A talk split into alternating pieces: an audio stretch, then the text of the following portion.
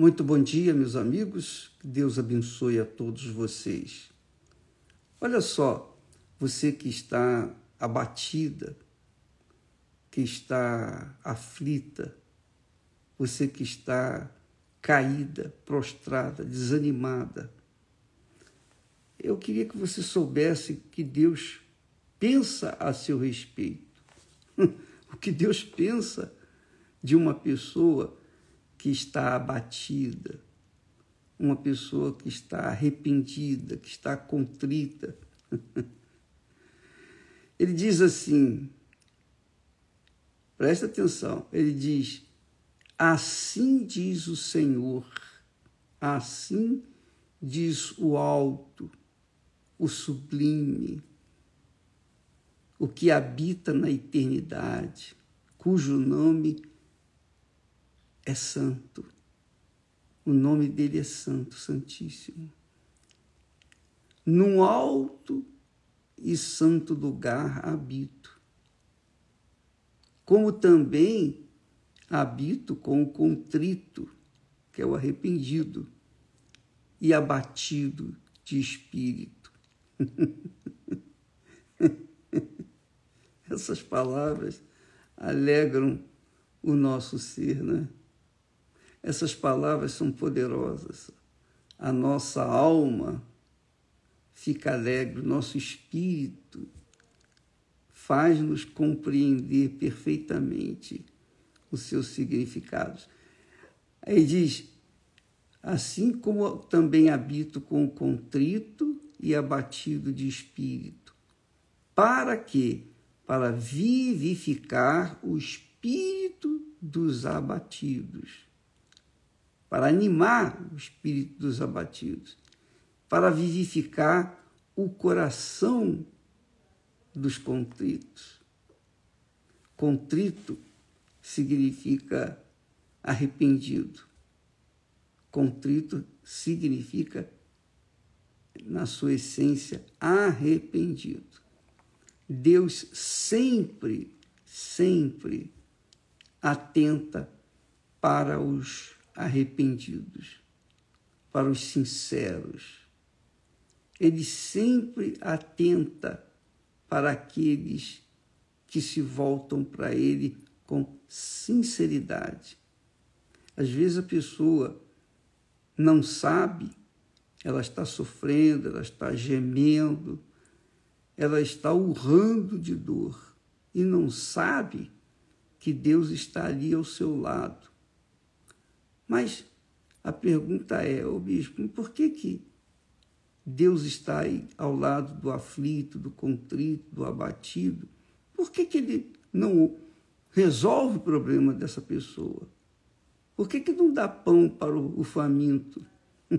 Alivia a alma do aflito, já que ele está ali do lado. Pois é, Deus não trabalha dessa forma, minha amiga e meu caro amigo.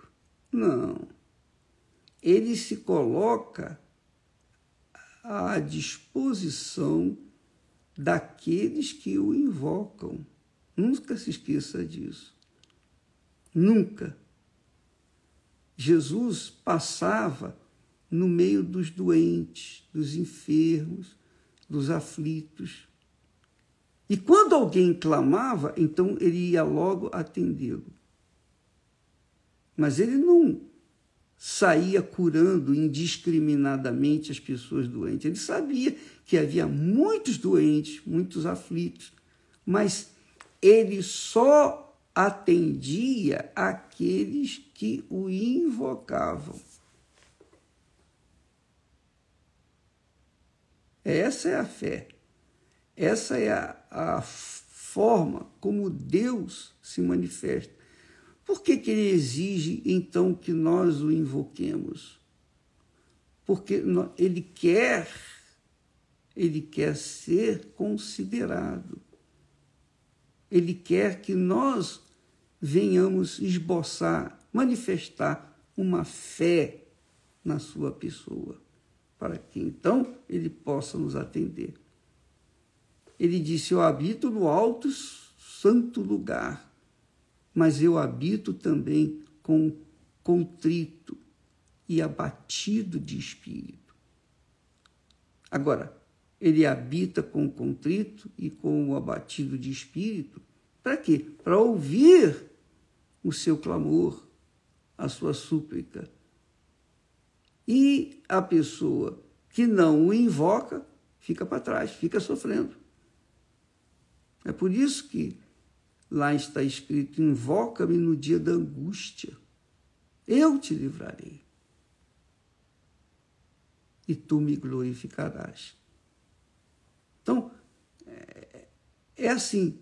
Quando a gente vai no médico, o médico fica esperando que a gente diga para ele o que, que a gente quer, o que, que a gente está precisando. Ele não vai adivinhar a nossa situação. A mesma coisa é com Deus, ele sabe. Deus é Deus, ele sabe de todas as coisas. Porém, ele atende os que o invocam, porque quando a gente invoca a Deus, quando a gente ora, quando a gente clama, então, se for na sinceridade, então ele responde. Por isso que ele fica do lado dos contritos, quer dizer, os arrependidos e abatidos de espírito. Guarde essa, minha amiga, e pratique isso. Agora mesmo, nesse momento, procure um lugarzinho, fale com Deus. Oh, meu Deus, eu estou aflito, estou assim, assado. Coloque a sua situação. Não fique tentando enrolar Deus, não. Fale tudo o que está se passando com você e ele, claro, obviamente, vai atendê-la, atendê-lo de acordo com a vontade dele. Deus abençoe em nome do Senhor Jesus. Amém.